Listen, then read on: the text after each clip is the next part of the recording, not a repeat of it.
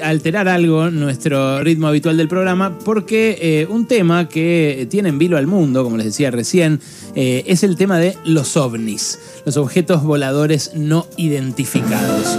Sí, exactamente. Eh, al principio pareció ser una novela de espías, al principio era solo un globo chino, para algunos un globo de ensayo en el marco de una tensión geopolítica creciente, para otros un inofensivo objeto de inspección eh, meteorológica, pero para un montón de gente, cuando apareció el segundo, con forma cilíndrica en la frontera con Canadá, empezó a tratarse de otra cosa.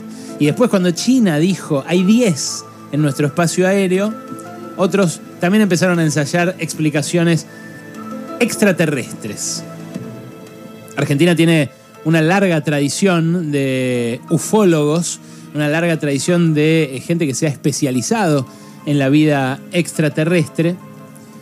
Y Alejandro Agostinelli, colega nuestro, periodista, trabajó con Wally conmigo en el diario Crítica, es autor de Invasores, historias reales de extraterrestres en la Argentina.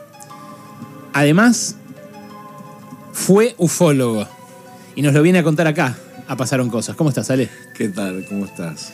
¿Cómo es esto de que fuiste ufólogo? Y sí, porque eh, uno de los primeros intereses, eh, digamos, uno de los tempranos intereses de mi adolescencia fue, eh, tendría 11, 12 años, recopilar noticias relacionadas con, con apariciones de platos voladores, como se le llamaba este, hace 50 años. ¿no?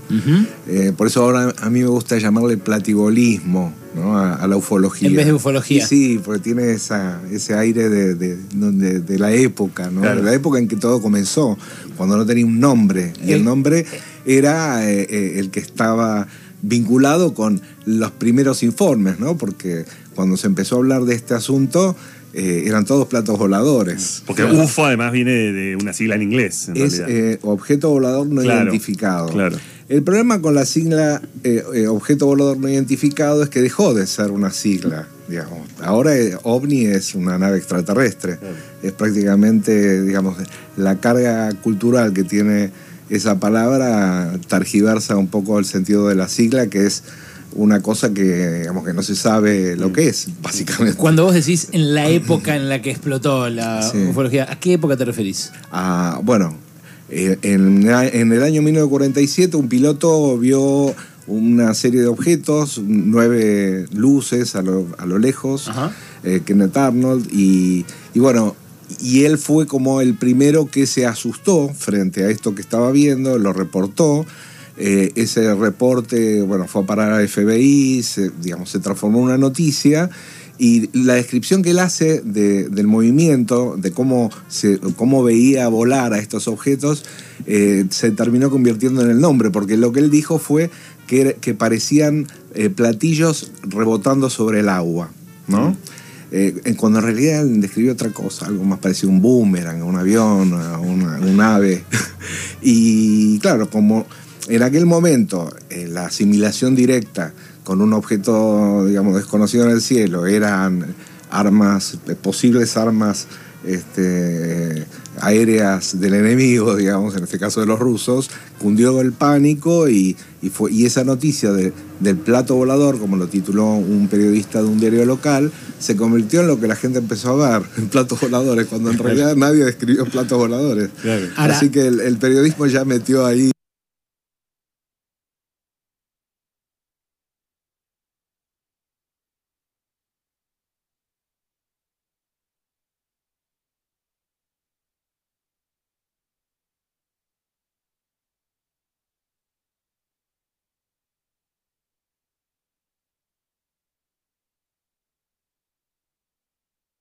la, como dicen los españoles, la basa. Acá alguien eh, puso, no digo de moda, pero sí y, puso a mucha gente a mirar al cielo. Eh, a, pensar en los ovnis. Fue Fabio Serpa, escritor, eh, un pedazo de historia de la cultura argentina. ¿Vos lo conociste?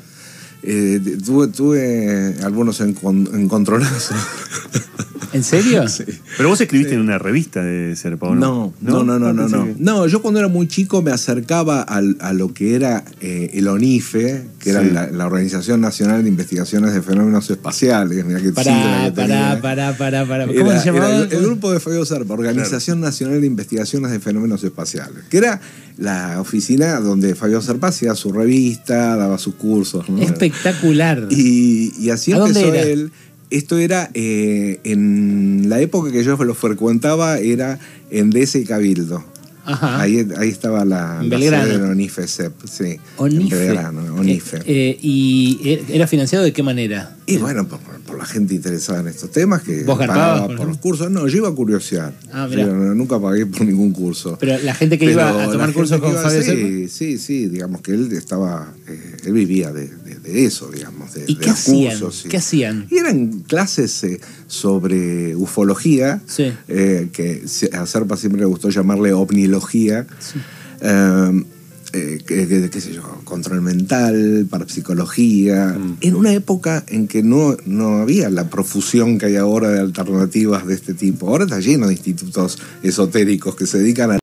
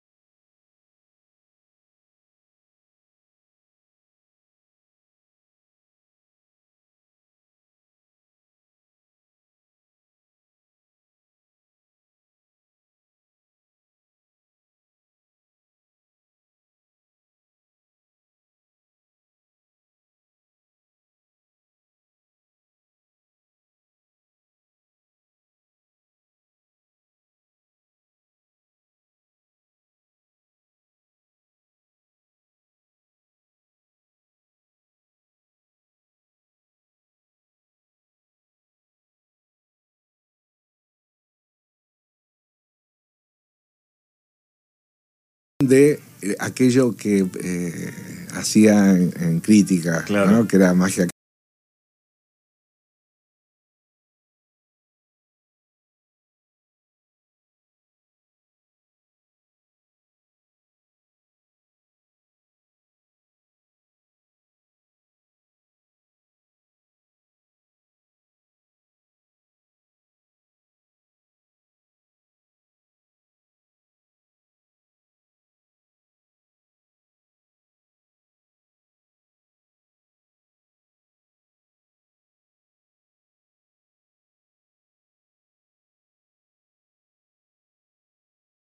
Cada tres de esos que tienen eh, creencias alternativas a las religiones. Sí, sí, son creencias alternativas que muchas veces coexisten con otras, ¿no? Uno puede ser católico y creer en platos voladores, eh, uno puede ser, qué sé yo, no sé, devoto en Saibaba y también creer en este, no sé, fenómenos paranormales o en la mm, existencia de la telepatía.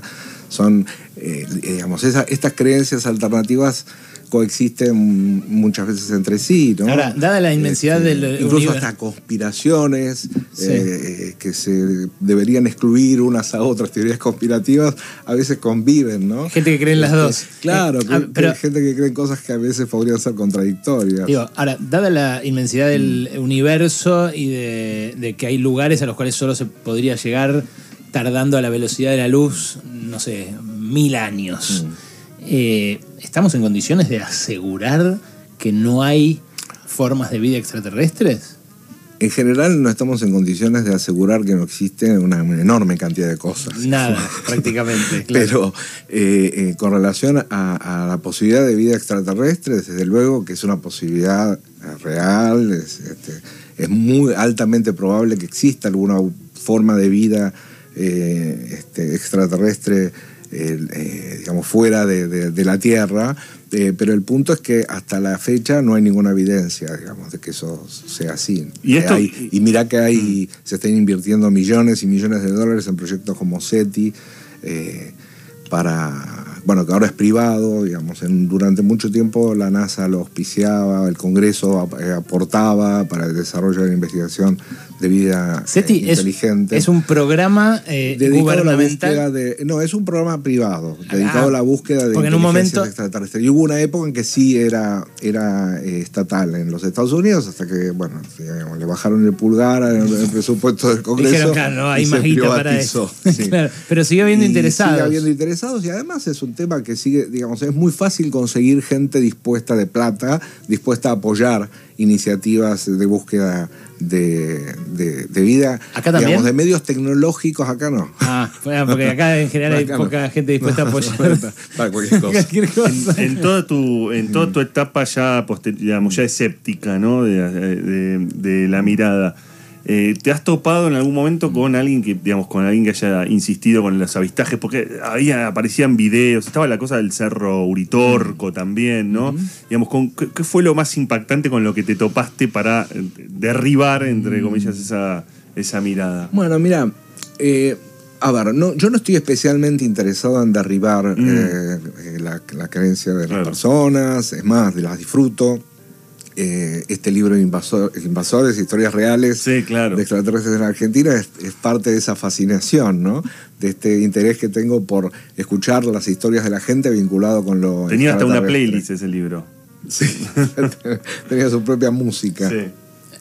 Em, así que eh, no tengo un problema, mm. digamos, para nada con las personas que están fascinadas con, la posibilidad real de que esto exista. Yo los escucho, eh, trato de ser súper respetuoso con, con aquello que han experimentado. A veces me pregunto y me sigo preguntando qué fue realmente lo que vivieron, mm. ¿no? Porque uno no tiene respuestas para todo. A veces simplemente tenés que.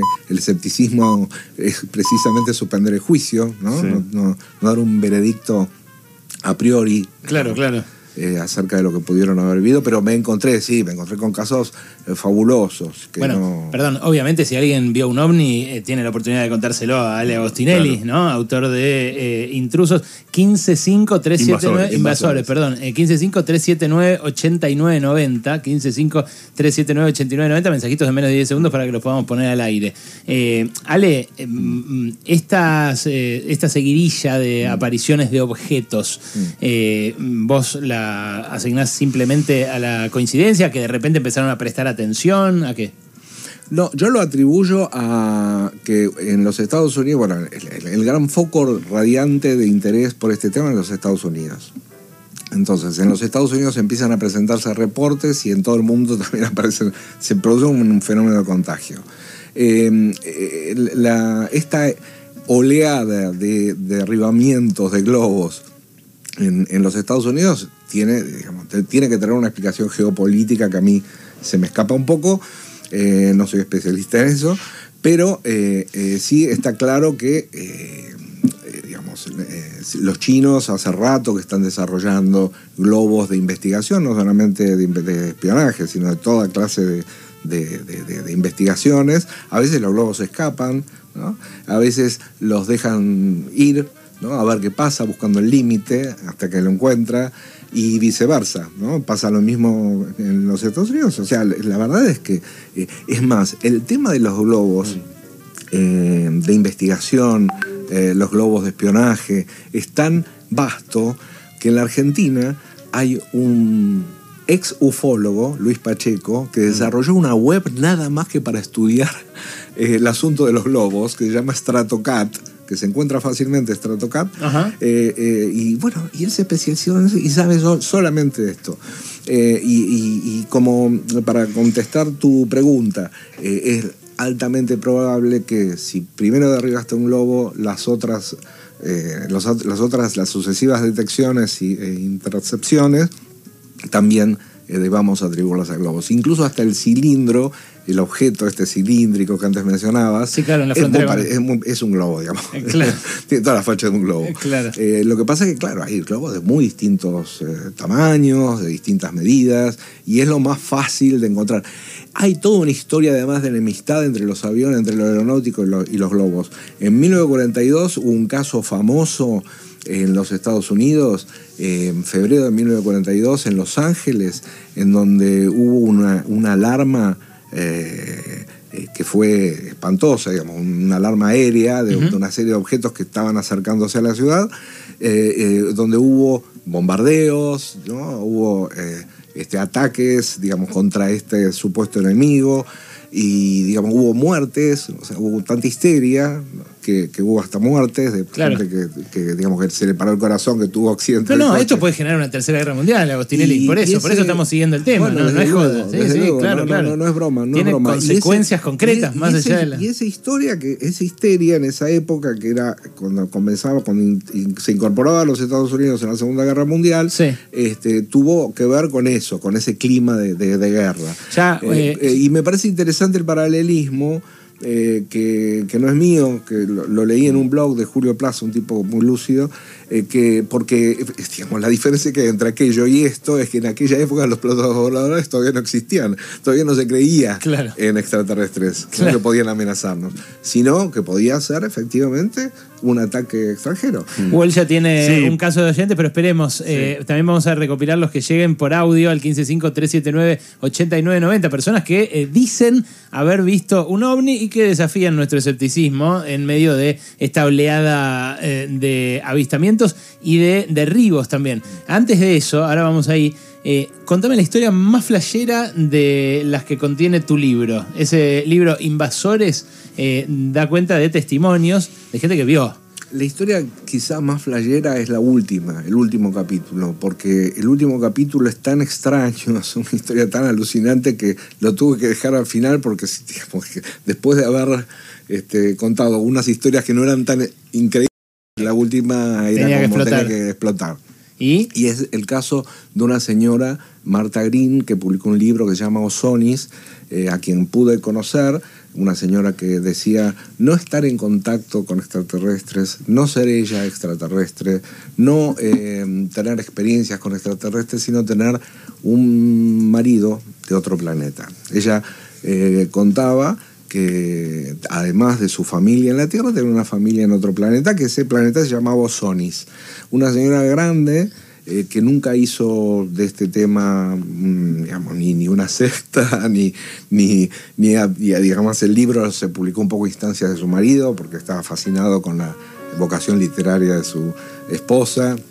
Y con eh, compartirla también. Y compartirla, digamos, y de hecho este, era, una de las cosas que siempre... Era una pareja abierta. Claro. Le llamó mucho la, a ella le llamaba mucho la atención la amabilidad con la que permitía el marido que estuviera con otro por ahí, y encima que no fuera de este mundo. Una, una, historia hermosa, realmente hermosa. Vamos a escuchar a nuestro primer oyente, eh, el que también recibió Wall, y seguimos con Ale Agostinelli acá hablando de ovnis. Hola, soy Juan el motoquero y un mensaje para Alejandro. No sé, hoy a la madrugada me levanté a acompañar a mi esposa a tomar el colectivo y divisé sobre el cielo unas luces eh, en forma triangular eh, y estático. Que me explique qué puede ser. Eh, yo me inclino por un farol de alumbrado público en medio de las nubes o, en el peor de los casos, un dron. Pero vos, Ale. Bueno, la verdad es que no es mucha la información disponible para hacer una evaluación la foto, pero eh, eh, eh, la verdad es que pueden ser tantas cosas, ¿no? Lo, lo, interesante en estos casos es que el reflejo subjetivo de cada testigo es inmediatamente ante aquello que no puede identificar, que nos sorprende. Es un extraterrestre. Eso es, probablemente es una nave de otro mundo, cuando hay tantas otras explicaciones posibles, ¿no? ¿A vos qué te mandaron, Well? Mirá, yo te voy a traer algo de lo que sé que escribiste, no porque haya avistado nada, Guillermo Maqueda, pero dice, es el momento del resurgimiento del por posadista, el Partido Obrero Revolucionario de J. Posadas, que entendía que la revolución la iban a hacer seres extraterrestres, es así, ¿no? Sí, sí. Un gran momento de la historia argentina. Marce Pautasi. Uno, de los más creativos, ¿no? Sí. Quizá la, última esperanza que nos queda. Claro. Eh, Marce Pautasi dice, ¿qué opinión eh, tenés del ovnipuerto de Cachi? Uy, la puta madre. Eh, dijo ovnipuerto. sí. sí. sí, en Cachi hay, un llamado ovnipuerto que en realidad es una especie de escultura, una especie de representación de una estrella eh, sobre, el, sobre el, campo, que hizo un, viejo habitante del lugar, eh, creo que era suizo, mm. En el nombre, eh, un personaje muy pintoresco, muy pintoresco que durante muchos años se corrió la voz de que había sido abducido, cuando en realidad había estado preso. y sí, un, viejo muy simpático que le contaba sus historias extraterrestres a la gente y mientras tanto eh, hizo ese hermoso ovnipuerto, eh, ovnipuerto en Cachi. Uno más de nuestros oyentes, eh, también antes de pedirlo a Agostinelli. Sí, amiguitos, amiguitas, amiguites, pasaron coseres. Yo lo vi, no necesito que me lo cuenten, lo vi nítidamente, perfectamente a una distancia de menos de 50 metros, sin una sola luz vi toda la figura, la superficie y me pegué el cagazo de mi vida. Y estoy seguro, no había fumado nada, no había escabiado nada, estaba en perfectas condiciones, yo lo vi. La certeza, ¿no? Sí, está convencido. Sí. Está bien, está bien. Si, está convencido, por algo será, ¿no? Ahora, Es, impresionante porque cada uno puede ver. Juan, por ejemplo, manda la foto del que había contado de la estrella, manda la foto. ¿Qué sé yo? Yo veo una luz en el cielo, básicamente, ¿no? O un triángulo luminoso, claro, en el caso anterior, por supuesto. Claro. que los estímulos ambiguos eh, siempre pueden ser completados con la imaginación, ¿no? Eso es lo más interesante que tiene este asunto. Me quedo con ese concepto. Ale, gracias por tu visita. Eh, Están fascinados en, Twitter, te estoy diciendo, con esta charla. me imagino que en YouTube también eh, son, son creencias muy extendidas, evidentemente hemos dado en un nervio. Eh, así que mil gracias, de verdad. No, por favor. Los invito a factoreblog.com. Eso, Factorelblog, porque está preguntando dónde seguirte. Eso, factorelblog.com y si no, bueno, hay un grupo en Facebook de, Factor. Y busquen el libro también, por supuesto. Busquen Invasores, historias reales de extraterrestres en la Argentina. Si quieren buscar los libros de Posadas, también, ¿eh? hay, hay izquierda revolucionaria extraterrestre para todos y todas. Gracias, Ale, por venir. No, al contrario, gracias a ustedes.